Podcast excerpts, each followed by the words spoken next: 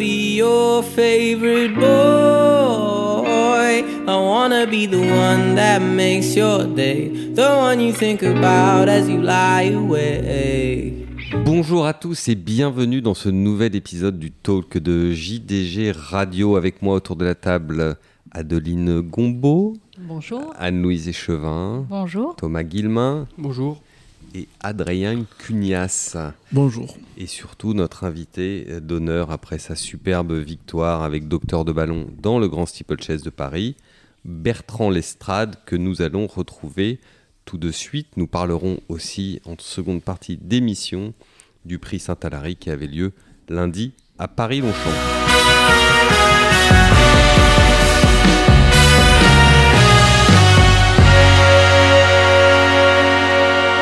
Comme promis, nous attaquons cette émission avec Bertrand Lestrade. Bonjour Bertrand. Bonjour. Comment ça va aujourd'hui? Alors on est mardi matin, je le dis pour nos auditeurs. Ça y est, vous êtes bien remis deux jours après. euh. Oui, oui, bah ça y est, oui, il faut passer à autre chose. On, on, on rattaque, mais euh, en tout cas, j'ai passé euh, une super soirée dimanche, euh, même une nuit, on, on est rêveur, et puis lundi, euh, c'est pareil. Voilà, c'est le retour en famille à la maison, et on se dit, euh, waouh, ce qu'on a réalisé, c'est superbe. Vous avez beaucoup festoyé euh, dimanche soir?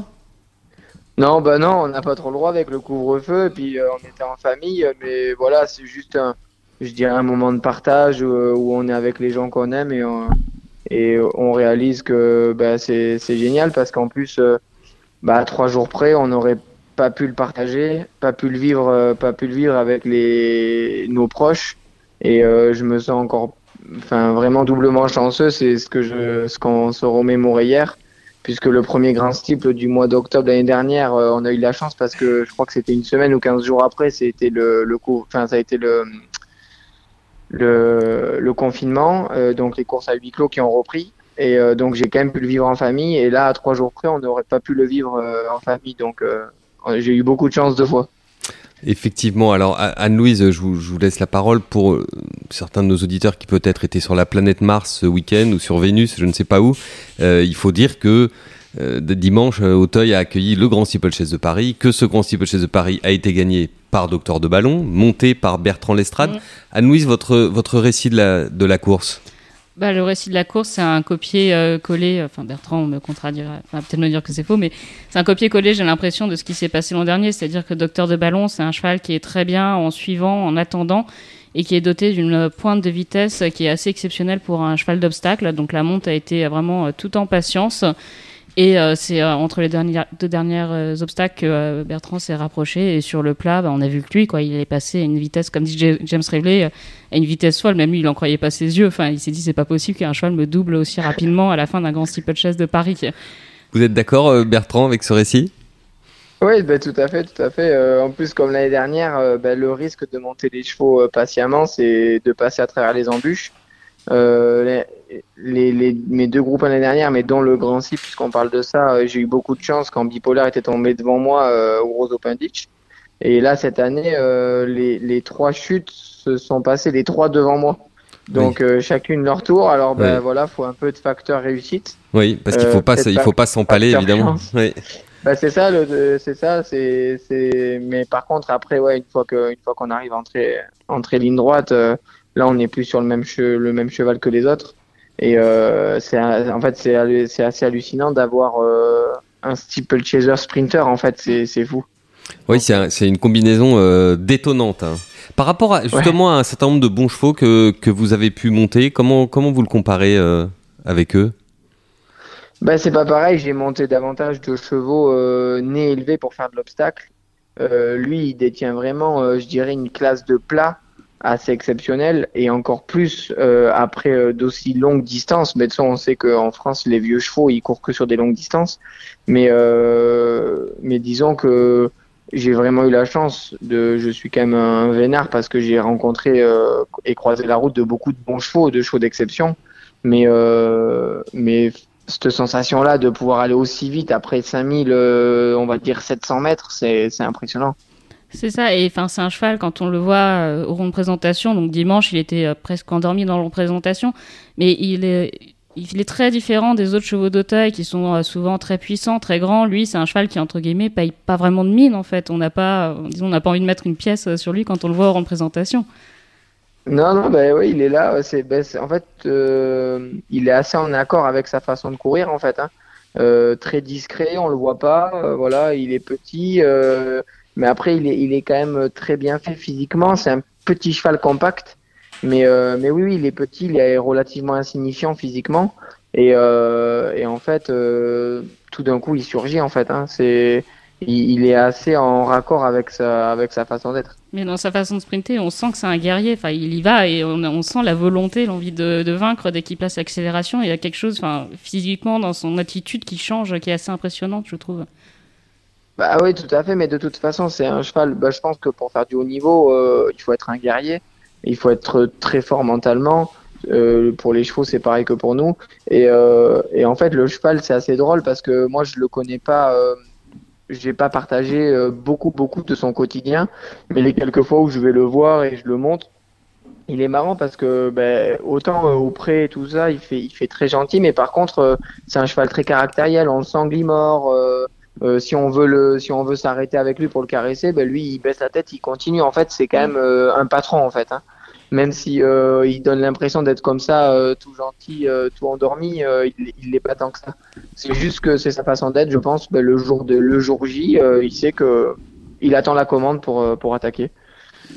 Et Bertrand, j'avais une question. Effectivement, James Reveley a dit qu'il l'avait, enfin que vous l'aviez dépassé à une vitesse hallucinante, et il a même ajouté, c'est pas possible, c'est un cheval qui pourrait gagner un groupe en plat. Qu'est-ce que qu'est-ce que vous en pensez? Évidemment, on parle de on parlerait de course plate de, tenue, mais euh, est-ce que pour vous, effectivement, ça serait quelque chose d'amusant à tenter, ce, cheval-là, sur, euh, sur bah, des longues euh, distances?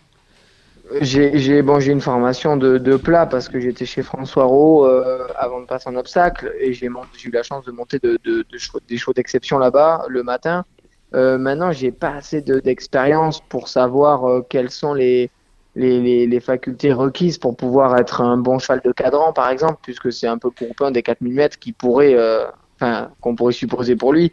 Et, euh, et je sais pas, et en plus il a 9 ans, donc, euh, mais je, je sais pas trop si euh, le, une reconversion, je dirais, une conversion, serait éventuellement possible, puisque là il est fort et il est capable de sprinter, mais euh, avec des obstacles, avec cette façon-là de, de, courir, de respirer, avec ce rythme-là durant la course. Donc, euh, est-ce qu'il serait capable de sprinter s'il était en sur-régime dans une course plate qui irait certainement plus vite tout au long de la course, je pense? Je ne sais pas, je sais pas vraiment. Mais peut-être quelque chose de, je pense, de plus abordable, ça serait euh, gagner groupe en et ça, par contre, je le pense, euh, je le pense vraiment, vraiment capable. Oui, ça pourrait être ça le challenge un peu amusant avec lui, ça serait de gagner. que oui, quelque chose de réalisable, ça serait davantage de se dire, bah, maintenant on va tenter un groupe en haie. Parce qu'en place, ça me paraît très compliqué, euh, sans avoir été façonné euh, et à 9 ans, de pouvoir, euh, de pouvoir faire un grand écart comme ça. Effectivement. Thomas, voulez-vous poser une question également autour toujours de ce, de ce beau week-end? Parce qu'il n'y a pas eu que Docteur de Ballon, Thomas. Oui, bah, effectivement, parce qu'une heure après le, Grand Steve, vous avez gagné le, prix Alain Dubreuil avec euh, Hermès Bay. Du coup, on peut également signaler que François Nicole a empoché tous les groupes 1 de ce beau week-end, à l'exception du Grand Steeple 16 de Paris. Et du coup, comment et, quelles sont vos relations avec euh, l'entraîneur de Saint-Augustin? Bah, ça fait euh, un an que je collabore avec lui. bah, ça se passe très bien. c'est, c'est un, un bah, il est tête de liste, donc c'est que c'est le meilleur actuellement. Et euh, c'est un homme de cheval. Euh, on l'a vu qui s'est emmené ses chevaux et notamment euh, les deux types de 4 ans et, et même l'autonomie parce qu'en fait ben, emmener des jeunes chevaux au top le jour J c'est déjà une épreuve et réussir à maintenir des, vieux chevaux à haut niveau c'est aussi euh, c'est aussi un boulot difficile. Et euh, là ça a été fait avec brio. Donc donc ben, bravo bravo à lui bravo à l'équipe. Parce que parce que c'est ce que je disais dans, une interview, euh, malgré euh, l'apparence individuelle de notre sport, c'est probablement le sport en fait le plus collectif qui, qui existe. Parce que autour d'un cheval et d'un jockey, il y a des dizaines de personnes qui œuvrent, euh, qui œuvrent pendant longtemps pour, pour obtenir de telles victoires. Oui, Bertrand, vous avez évoqué le fait que vous collaboriez avec François Nicole depuis 2020, donc l'an dernier. vous avez donné un, nouveau tournant à votre carrière, enfin votre collaboration avec Guillaume Macaire s'est arrêtée et vous êtes du coup redevenu freelance. Comment ça se passe? En plus, je crois savoir que vous n'avez pas spécialement d'agent euh, qui s'occupe de vous. Comment Non, mais en fait, ça s'est passé en deux temps. Déjà, je toujours resté freelance, mais c'est vrai que quand on a la confiance et qu'on est, euh, je dirais, euh, moralement le premier jockey d'une écurie comme, comme Guillaume Macaire, par respect pour ses propriétaires et, la cavalerie qu'on a derrière soi, on est obligé de lui laisser une exclusivité. ensuite, ben, quand, quand, notre collaboration s'est terminée, euh, ça m'a paru tout naturel de comme en plus c'était le numéro un euh, ça m'a paru tout naturel d'aller d'aller voir François. Euh, voilà mais après il avait déjà une équipe en place donc ça s'est fait vraiment très doucement. Euh, d'ailleurs on voit que je monte quand même encore que très peu pour lui. J'ai juste un petit piquet de chevaux là-bas qui voilà c'est surtout des, propriétaires qui qui en fait sont assez sont assez sensibles à, ma monte et, à, et, à, mon travail. Et, et en fait, si vous voulez, euh, moi actuellement, euh, en fait, avec ce tournant de carrière qui, s'est présenté à moi, bon, on se remet en question et je me suis dit qu'est-ce que voilà, qu'est-ce que j'aimerais vraiment faire? Est-ce que c'est remporter une cinquième cravache d'or euh, Mais on sait que c'est quand même énormément de sacrifices quotidiennement parce que ben, pour avoir une cravache d'or, euh, c'est pas que des gagnants en hauteuil qu'il faut, il en faut partout. Et euh, voilà. Et mes enfants, euh, ils ont déjà, ils ont déjà 5 ans et bientôt 2 ans. Euh, à côté de ça, j'essaie de me, j'essaie de me, de me consacrer aussi à l'association des jockeys, euh, laquelle je vais reprendre la présidence pour les trois prochaines années. Euh, ah, et je suis aussi ça, impliqué un, dans. Ça, c'est un scoop, euh, Bertrand. C'est tout nouveau, ça. Ah bon ben, Ça sera officiel au mois de mai, mais, euh, mais les listes électorales sont posées et, et donc, ça, donc ça sera moi. Mais mais donc voilà, donc moi tout ça, ça me, ça me, ça me prend du temps. Euh, voilà, aussi œuvrer aux côtés de France Gallo pour la sécurité des hippodromes. En fait, euh, tout ça, c'est, c'est, ce sont des combats qui me, qui m'attirent beaucoup, qui me plaisent, qui me plaisent euh, à faire. Mais justement, Bertrand, on voulait, on voulait vous en parler parce que euh, cet investissement de, de dans, dans, le bénévolat pour l'intérêt collectif hein, des jockeys, c'est quelque chose qui n'est pas évident à, concilier avec une carrière de, haut niveau. Comment vous vous organisez justement pour pouvoir, euh, pour pouvoir tout faire? Bah, bah, ça, va en fait. Après, c'est qu'une question d'organisation. Faut, faut, faut, faut, avoir de l'anticipation. Euh, maintenant, ben, on a appris beaucoup de choses avec le Covid. C'est euh, peut-être euh, quotidiennement faire des réunions en visio, etc. Parce que ben, ça, c'est du gain de temps. Surtout moi qui suis en province, donc c'est moins évident d'être sur Paris tout le temps. Même si vous voyez, ben là aujourd'hui, je consacre euh, ma journée à, l'association des jockeys, puisque là, je suis euh, chez nos experts euh, juridiques, là, nos, conseillers. On a une réunion. Ensuite, je vais à France Gallo pour faire une réunion pareil avec avec notre président et son bras droit pour discuter de voilà des, des mois à venir, de, de, de ce que moi j'envisagerais dans les années à venir, etc. En tant que pendant mon mandat. Et tout ça, c'est c'est certes du bénévolat, mais c'est quand même très très enrichissant euh, personnellement. En tout cas, moi je le vois comme ça. Et, euh, et je trouve que ça fait déjà 12 ans euh, que je suis à bon niveau euh, en obstacle et je, ça me fait plaisir de pouvoir rendre à mon sport qui me fait vivre et vibrer tous les jours euh, un petit peu de tout ce qu'il m'a donné en fait. Donc c'est assez naturellement que, que ça s'est présenté. il y a 5 ans, je vous aurais dit oh non, c'est pas possible. Et puis aujourd'hui, ça se fait assez naturellement en fait. Euh, je trouve ça, je trouve ça sympa. Et euh, précisément sur le, gros gros sujet hein, de l'association, c'est celui évidemment de la sécurité. Euh, Est-ce que vous êtes d'accord pour dire qu'il y a des très gros progrès qui ont été faits à ce niveau-là euh, au cours des années récentes? Oui, oui, vraiment. On parle de, on est vraiment très axé sur la sécurité du jockey, le bien-être animal. Il euh, y, a, y, a, énormément de modifications, euh, notamment en plat bien entendu, parce qu'il y a toujours des améliorations à voir, mais notamment en obstacle. Avec euh, maintenant, il y a, quand même, on change beaucoup, beaucoup, beaucoup d'obstacles. tout est fait pour que, pour que je dirais l'erreur du cheval ou, de, ou du jockey ben, voilà, soit, soit compensée par des obstacles très sécurisés, très sécurisants et, et qui permettront, voilà, qui, qui permettent l'erreur, qui permettent le faux pas. Et ça, c'est une réalité. Et euh, en tout cas, c'est vraiment euh, un combat que France Gallo et nous, l'association, euh, menons au quotidien avec beaucoup de, de, ferveur. Oui, vous sentez beaucoup d'écoute de la part de, de l'institution sur ces sujets.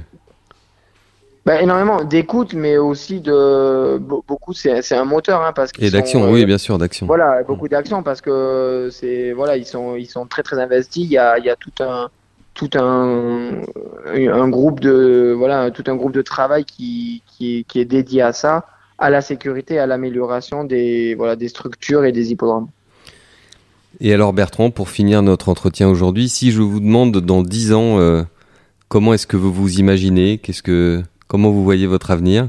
Entraîneur euh...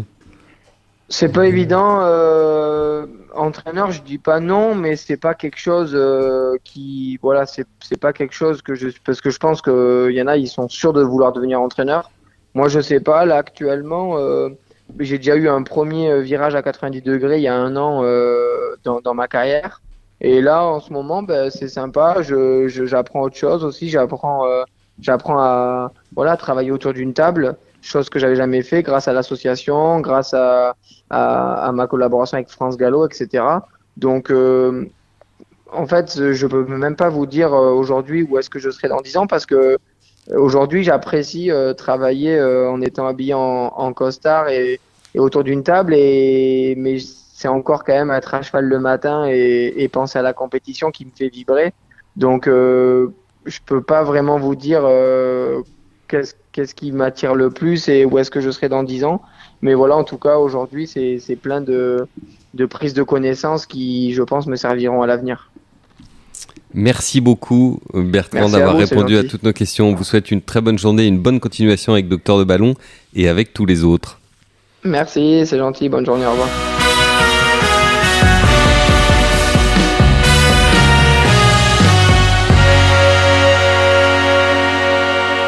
Au sein de ce week-end de gala, on avait un superbe samedi, un superbe dimanche à, à, Auteuil, Anne-Louise, mais également un très beau euh, lundi à Paris-Longchamp.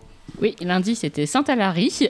C'était fête, hein, vive, la, vive la Pentecôte. Donc euh, le Saint-Alary euh, lundi, expliquez-nous Anne-Louise. Alors euh, déjà pas mal de monde à Longchamp, on a revu pas mal de nos amis éleveurs d'Ovillé qui ont fait le déplacement, donc ça faisait plaisir, ça donnait vraiment une impression de groupe 1, ce qu'on n'a pas trop eu jusque-là à Paris-Longchamp, c'était le, le, désert, on entendait les corbeaux ou les canards selon la météo. Euh, donc c'est euh, Incarville qui a gagné euh, le Saint-Alary au terme d'une drôle de fin de course. Elle a patienté très, longtemps et elle a fini très vite pour venir sur le poteau ajuster Sirona qui avait gagné le prix de la grotte, qui aurait pu donc pu prendre part à la poule d'essai des pouliches, mais son entourage, sachant qu'elle avait de la tenue, avait fait le choix de la présenter dans le Saint-Alary. Une arrivée très serrée puisque Eslavida est tout près aussi à une tête, donc un pari réussi pour Francis-Henri Graffard puisque la pouliche avait couru il y a six jours à Saint-Cloud, elle avait gagné. Donc, on a profité de la météo pour le moins pourri euh, que nous avons en région parisienne pour la courir à Paris-Longchamp dans le Saint-Alary. Et en quatrième place, tout près, euh, Sibylla Spain, qui se présentait invaincue en deux sorties. Grande malheureuse dans la course. Hein. Oui, terrible. Euh, vraiment à 400 mètres, euh, bloquée, il a fallu tout reprendre et elle a fini très vite. Elle était très fort pour prendre la quatrième place. Donc, une très bonne note. Et Christopher Red, son jeune entraîneur, était très satisfait de l'avoir capable de faire ça. D'autant plus qu'elle a attendu vraiment parmi les dernières cette fois-ci, alors qu'on avait l'habitude de la voir aller devant et dérouler. Donc, elle montre qu'elle peut s'adapter à une course d'attente et qu'elle sait lutter. Oui, cela dit, un Carville, la gagnante, fait un truc aussi parce qu'elle était encore assez loin à la distance. Oui, oui. Après, un Carville, euh, c'est très bien ce qu'elle fait, bien, sûr, bien entendu, parce qu'elle était euh, loin et il faut finir en pleine piste. Euh, à Longchamp comme ça sur, sur une course qui en plus n'a pas forcément beaucoup avancé donc je ne pense pas que les pouliches devant se soient effondrées donc elle a très très bien fini. Après c'est une pouliche qui avait beaucoup d'expérience, qui venait d'être deuxième de Philomène dans le Pénélope, ensuite deuxième du Cléopâtre d'Arajuku, qui a pas si mal couru que ça dans le Saint-Alary sur un terrain probablement pas propice. Et euh, David Smaga avait toujours dit à chaque fois euh, non, mais elle ne sera pas toujours deuxième, il n'y en aura pas toujours une devant les autres. Et comme on lui a dit euh, dans le représentation, ça tombe bien, ça arrive dans un groupe 1, donc une bonne nouvelle. C'était mieux de gagner celle-ci. Sirona tient sa, tient sa partie, une fois de plus, elle est allée devant, elle a bien failli gagner. Oui, elle est battue sur le poteau par une, par une bonne pouliche. Donc euh, c'est vrai que les euh, quatre premières ont toutes, euh, enfin, qui sont toutes en, plutôt ensemble, puisque Love Child est, me semble, à une longueur et demie à la cinquième place. Les quatre premières sont toutes des pouliches qui ont fait leur preuve dans les terrains souples précédemment. On ne sait pas trop quelle météo on aura d'ici au prix de Diane, parce qu'on ne répond plus de rien de cette année. C'est Oui. les surprises euh, générales à chaque fois. Donc, est-ce que en terrain, euh, bon, en bon terrain, éventuellement, euh, la donne pourra être re- redistribuée dans le prix de Diane C'est une question. C'est, euh, ça va être assez passionnant à suivre. C'est la question que j'ai envie autour de cette table de tous vous poser après euh, ce qu'on a vu dans les différentes préparatoires. Et, et- j'ajouterais évidemment la poule d'essai des pouliches, même si c'est un objectif en soi. Mais euh, quelles sont les, vos pouliches préférées euh, au départ du futur prix de Diane euh, Longines? Est-ce qu'il y en a une qui ressort du lot pour vous? Est-ce que précisément l'équation terrain, pas facile, Thomas? Ah, moi j'aime beaucoup la favorite qui est annoncée par les bookmakers, c'est Burgarita. Voilà, elle a fait quelque chose quand même dans le prix de Chaillot en débutant. Elle a confirmé après dans le prix de la Seine, donc euh, euh, elle devrait euh, vraiment fournir une belle valeur euh, dans le prix de Diane. Burgarita, Burgarita Moi, j'ai envie de revoir Sibylla Spain avec un, un meilleur parcours, enfin, sachant qu'elle n'est pas engagée, donc il faudra supplémenter. Mais, euh, mais voilà, enfin là, euh, euh, hier, on n'a pas, on n'a pas tout vu compte tenu des circonstances de course, je pense. Eh bien, elle a dû sans doute hier apprendre beaucoup de choses. Déjà, comme Oui, le disait Anne-Louise en attendant. Oui, voilà, les, ces deux premières courses, elle était allée devant. Là, on a vu qu'elle pouvait, qu'on pouvait la monter derrière, mais bon, maintenant, il va falloir que ce soit un peu plus fluide dans la ligne droite. Anne-Louise? Euh, c'est compliqué. non, je vais, re- je dire, on va peut-être reprendre euh, Philomène qui a couru euh, la poule d'essai, donc retour sur 1600 mètres après avoir gagné le Pédélope sur plus long. Elle a, au moins, elle a vu ce que c'était une course qui, enfin, une course, un combat quoi, dans une poule d'essai, donc ça pourrait peut-être lui être utile dans le Diane en revenant sur plus long. Adrien? Euh, pour des mauvaises raisons, j'aime bien Burgarita. Pourquoi pour des mauvaises raisons? Parce que si elle gagne d'un point de vue journalistique, ça va être intéressant. Il y a plein d'histoires à raconter sur cette pouliche. Il y a plein de choses qui n'ont pas été écrites, donc ça serait rigolo quoi. Très bien, vous nous les gardez secrètes en attendant une future édition de Jour de Galop. Mais faut qu'elle gagne quoi. D'accord, il ne nous reste plus qu'à gagner. Alors justement, à propos d'Incarville, euh, Adrien, puisqu'on en est à parler d'anecdotes, vous aviez une anecdote à, à nous raconter Oui, parce qu'un Carville a été élevé par euh, monsieur Nadji Nahas, qui est un libano-brésilien, ou brésilo-libanais, comme vous préférez, et qui est, euh, qui, qui est, une personne qui était propriétaire chez Maurice Hilbert, donc, euh, où, euh, où notre où monsieur Smaga a été formé. Il est au cœur, de- d'une anecdote assez, assez formidable. C'est quand il y avait le grand propriétaire de monsieur Hilbert, qui était Nelson Bunker Hunt, qui avait cornérisé l'argent à l'échelle internationale en faisant artificiellement monter les cours.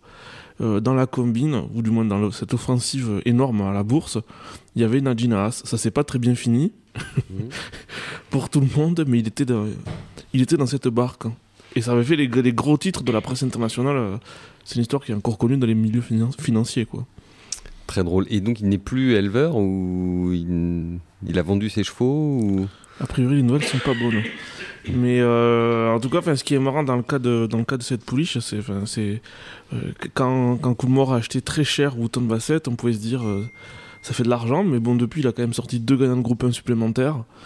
Euh, et un, Nor- enfin, un, hé- un hémisphère nord en plus, donc c'est quand même. euh, enfin, Jusqu'à présent, on peut pas lui reprocher grand chose, voire même c'est assez, assez remarquable. Wooton Bassett confirme. Autre chose au niveau des étalons? Oui, bah, il y avait, enfin, avec le, le cheval de Monsieur Pilarski, euh, confirme, il est quand même à presque 14% de black type. C'est le deuxième meilleur étalon européen de troisième génération. C'est un cheval assez, enfin, c'est assez impressionnant. Et pareil, dans, le haut quart, il y avait un fils de protectionniste qui est troisième, un protectionniste euh, avec très peu de juments. La, la mère de celui-là, là, le Lambeau, c'est une jument danoise. Le Danemark, grand pays d'élevage, bien connu. Je veux dire, il a sorti deux gagnants de groupe déjà, des, chevaux capables de faire l'arrivée euh, de bonnes courses comme ça. Je trouve que c'est un cheval assez stupéfiant. Alors on pensait que la lignée de Monsoon allait disparaître après beaucoup de fils de Monsoon qui étaient très décevants.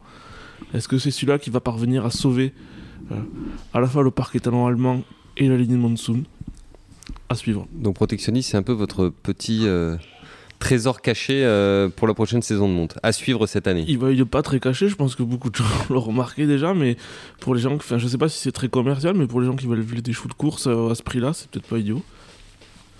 Merci beaucoup, Adrien. Adeline, vous vouliez Oui, parce quelque chose? Adrien a parlé du deuxième et du troisième du prix au quart, mais moi je voudrais souligner la victoire de Bubble Gift pour la casaque de Zach Bloodstock et une superbe récompense pour euh, Mouna Bencheloun qui a repris euh, les couleurs de son mari à son décès, M. Zakaria Akam.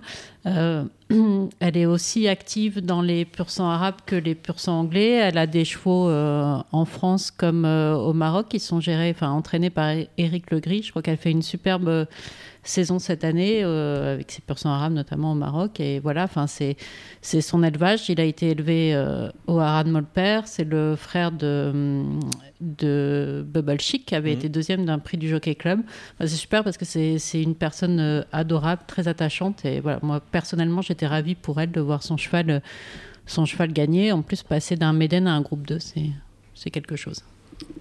Un petit clin d'œil donc à nos amis marocains euh, regroupés autour de la Sorek. Voilà, nous en avons terminé de cet épisode de- du talk de JDG Radio. Nous vous donnons rendez-vous la semaine prochaine. D'ici là, faites bien attention à vous, portez-vous bien. Cause I wanna be your favorite boy. I wanna be the one that makes your day. The one you think about as you lie awake.